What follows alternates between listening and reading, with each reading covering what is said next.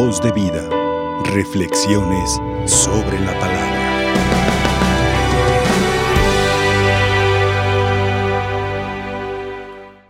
Muy queridos hermanos,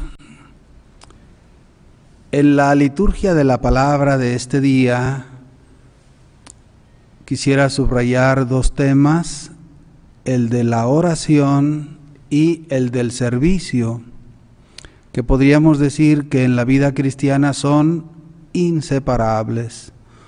Una consecuencia de una persona de oración es que es una servidora y una persona que sirve por amor, es lógico que acuda a la plegaria. Y hoy, en la primera lectura, podemos contemplar al pequeño Samuel como una persona que irá creciendo en el ambiente de oración y en la calidad de la misma. En Cristo Jesús, en el Evangelio, lo contemplamos como el orante por excelencia, quien madruga y le roba horas a su sueño para estar con su Padre. La oración, elemento indispensable en la vida cristiana. Y el otro elemento que es el que quisiera subrayar con mayor detenimiento es el del servicio, repito, consecuencia de la oración. De hecho, al iniciar hoy la primera lectura, al hablar de Samuel se habla como de aquel que servía a Dios en el santuario. Samuel, el que sirve a Dios en el santuario. Incluso después del encuentro con Dios, él se pondrá a la disposición describiéndose a sí mismo como un siervo. Habla, Señor, que tu siervo te escucha. En el Evangelio hemos escuchado cómo la suegra de Pedro, después de haber sido curada, se, levantó y se puso a servir el servicio doméstico, el servicio amoroso. Ya no se diga de Cristo, que es el siervo de los siervos, el modelo por excelencia. Sirve en la sinagoga y después sirve en casa, curando a la, a la suegra de Pedro se pone al servicio de todos los enfermos y poseídos que acuden a Él. Y al final se nos habla también del servicio de la predicación por pueblos y poblados, ciudades y poblados. Detengámonos de manera especial iniciando con la primera lectura. Dice la palabra del Señor que el joven Samuel servía al Señor a las órdenes de Elí, pero luego nos regala una precisión. La palabra de Dios se dejaba oír raras veces y no eran frecuentes las visiones. Nos está planteando aquí, digamos, una contraparte. Quiere decir que antes la palabra del Señor se escuchaba con mayor frecuencia y las visiones no eran tan raras. ¿Qué ha ocurrido? Podríamos entender un poco la situación a través de los dos personajes que nos presenta la liturgia de la palabra, Samuel y Eli. Samuel, siendo un pequeño, muy alegre, disponible, fuerte, y en contraparte el anciano, muy anciano, sacerdote Elí. Y entonces aquí vamos a ver marcadas las diferencias. Samuel, el de ojos vivos. Elí, el de los ojos débiles y semiciegos. Samuel, el del oído afinado. Elí, el hombre con oídos disminuidos. Samuel, el hombre hábil, que corre, que obedece a la primera. Y Elí, el hombre que ahora se mueve con mucha dificultad. Samuel, el que va creciendo en el conocimiento de Dios. Elí, quien lo va acompañando en este conocimiento del misterio de Dios. De hecho, la palabra de Dios nos aclara un poquito en el siguiente párrafo, cuando dice, los ojos de Elí se habían debilitado y ya casi no podía ver. Podríamos decir que a la decadencia que traen los años se sumaba a veces la decadencia de la rutina, del descuido. Si leemos nosotros con detenimiento este libro de la Sagrada Escritura, vamos a constatar cómo los hijos del sacerdote Elí se le salieron de control. Un hombre bueno, pero bueno, no supo gobernar adecuadamente su casa. Y por eso se nos habla de una decadencia, digámoslo así, en la vista y en el oído, que tiene una simbología también moral y espiritual. Una noche, se nos narra ahora, cuando aún no se había apagado la lámpara del Señor, estando Elí acostado en su habitación y Samuel en la suya dentro del santuario, ahí donde se encontraba el arca de la alianza, el Señor le habló por primera vez a Samuel. Samuel, que todavía no conocía bien a Dios, pensando que era Elí quien le hablaba, pronto responde, aquí estoy. Al instante de carrera se hace presente ante el sacerdote y se pone pues a su disposición. Aquí estoy, ¿para qué me llamaste? Y Elí le responde, yo no te he llamado, vuelve a acostarte. Por segunda ocasión ocurre lo mismo, el pequeño va corriendo al sacerdote y se pone a su disposición, aquí estoy, ¿para qué me llamaste? Ahora Elí va a añadir una frase muy delicada y llena de ternura hacia Elí. Le dice, yo no te he llamado, hijo mío, hijo mío, yo no te he llamado, vuelve a acostarte.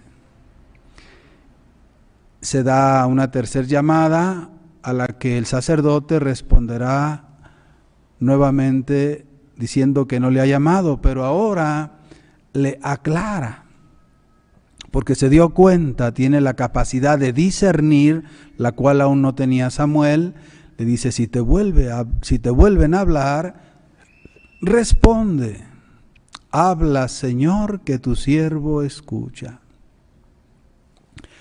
Estos tres momentos que manifiestan las respuestas del sacerdote Elí, podrían bien fotografiar los tres momentos de la relación entre el sacerdote y aquel pequeño que llegará a ser el profeta del Altísimo. Si nos fijamos, en la primera ocasión es un tanto frío, yo no te he llamado, vuelve a acostarte. Digamos, es cuando todavía no se han establecido relaciones de convivencia, de conocimiento, de afecto. Y por eso la relación es adecuada, respetuosa, educada, pero hasta ahí. Sin embargo, con el paso del tiempo, con el paso de los años, gracias a la cercanía y a la convivencia, se van configurando lazos afectivos. Y por ello en la segunda intervención, podríamos decir, retrato de la segunda etapa, ya le responde con mucha ternura, yo no te he llamado hijo mío. Y en la tercera ocasión, Elí nos manifiesta esa madurez de quien reconoce que este alumno, este discípulo, este acólito no es suyo. Y por ello lo encamina hacia Dios, porque a Dios fue consagrado. Y lo enseña a ponerse a las órdenes al 100% del Dios Altísimo. Habla, Señor, que tu siervo te escucha. Y dice la palabra del Señor luego que Samuel creció y el Señor estaba con él. Una estupenda fotografía ideal de todo creyente. Hemos de nacer, pero también de crecer en la fe, en la esperanza y la caridad. Hemos de hacer espacio para que el Señor habite en nosotros. No nos conformemos con la Navidad. Es necesario que el Señor crezca y madure en cada uno de nosotros y que se manifieste el Mesías a través de la caridad en cada creyente. Todo lo que él decía se cumplía y así todo Israel supo que Samuel estaba acreditado como profeta del Señor. El día de ayer, si ustedes recuerdan, en la narración podíamos nosotros rescatar una definición muy bonita acerca de la oración. ¿Quién nos la daba? La mamá de Samuel, cuando le aclaraba al sacerdote su situación diciéndole, estaba desahogando mi alma ante el Señor. Podríamos decir que así se podría definir la oración, es desahogar nuestra alma ante el Señor. Y ahora su hijo Samuel nos regala, digamos, otra fase, otro rostro de la oración cuando dice, habla Señor que tu siervo escucha. Se trata pues de hablarle al Señor, pero también escuchar al Señor. Es el diálogo entre Dios y sus hijos. El Señor nos conceda la gracia de la oración y como consecuencia la del servicio. Hoy en el Evangelio de San Marcos se nos presenta a Jesús en tres momentos. Uno, podríamos pensar el mediodía, cuando salen de la sinagoga de la celebración de la palabra. Otro momento es al atardecer. Y el tercer momento es en la madrugada. ¿Qué ocurre? Procuremos sobre todo contemplar a Cristo, servidor, en estas etapas. Jesús sale de la sinagoga. Hay que recordar que las personas acudían, sobre todo el sábado, a la sinagoga para escuchar la palabra de Dios y para compartir la forma concreta como se puede aplicar y vivir el mensaje divino. Sin embargo, aquí se nos habla ya del momento en el que Jesús sale de la sinagoga podríamos pensar en nosotros, ¿cómo debemos salir nosotros, ya no de la sinagoga, celebración de la palabra, sino del templo, donde se celebra la palabra, pero también se celebra a Cristo, que muere y resucita por nosotros. ¿Cómo ha de salir el fiel cristiano? Digamos tres aspectos. Uno, ha de salir dispuesto a hacer el bien, dispuesto a servir. El éxodo después de la liturgia es para ir a hacer el bien. Segundo, se ha de salir o se ha de partir de la celebración procurando ser mejor la mejoría, la calidad de vida debe notarse. Tercero, se ha de salir con la intención de vivir afuera lo que se ha celebrado dentro. Así podemos contemplar a Jesús que sale y es el modelo del el hombre que sale del culto y nos enseña a hacer de la vida una prolongación cultural. Dice la palabra del Señor que fue con Santiago y Juan a casa de Simón y Pedro y se encontraron con que la suegra de Simón estaba en cama, tenía fiebre, la situación estaba complicada. Pero le avisan a Jesús. Queridos hermanos, esto es lo que se debe hacer cuando se presenta la enfermedad en casa. No hemos de esperar a que el enfermo entre en agonía. Hemos de procurarle los auxilios divinos, los sacramentos, sin esperar a que esté agonizando. Que se le administre la reconciliación, la Eucaristía, la unción de los enfermos, también en la serenidad de la enfermedad. Pero hay que avisar a Jesús con tiempo. No hay que dejarlo para cuando ya no se puede disimular que el enfermo está grave recordando, por ejemplo, que la unción de los enfermos no es para situaciones extremas, es para los enfermos, basta que esté simplemente grave. Dice la palabra del Señor que Jesús se acercó, la tomó de la mano y la levantó. Es el Señor que nos enseña a hacernos sentir cercanos, con el conocido, con el familiar, con el vecino que ha caído en cama, está enfermo, que sienta que no está solo, que aprendamos también no solamente a ser educados y cordiales con él, sino a darle la mano, a comprometernos de una manera más concreta y a levantarle. Y dice la palabra del Señor que en ese momento se le quitó la fiebre y se puso a servirles. ¿Cuál es el resultado de la intervención de Jesús? Es un resultado doble, salud y servicio. Ahora la mujer se siente bien y sirve bien. Aparece luego el segundo bloque, el atardecer. ¿Qué ocurre? Al atardecer, cuando el sol ya se está poniendo, dice, le llevaron a Jesús a todos los enfermos y poseídos por el demonio, y todo el pueblo se apiñó junto a la puerta. ¿Y qué hace Jesús? El siervo sirve, cura a todos los enfermos, libera a los poseídos, y entonces pueden celebrar la alegría del bienestar, la fiesta del bienestar.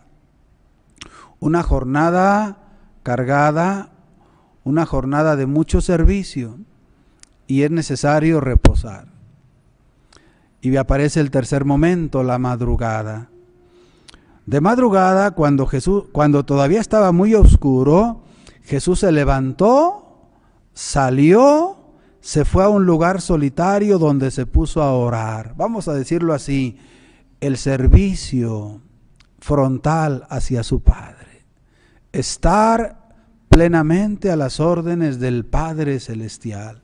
Y así, estando en oración, Jesús es procurado.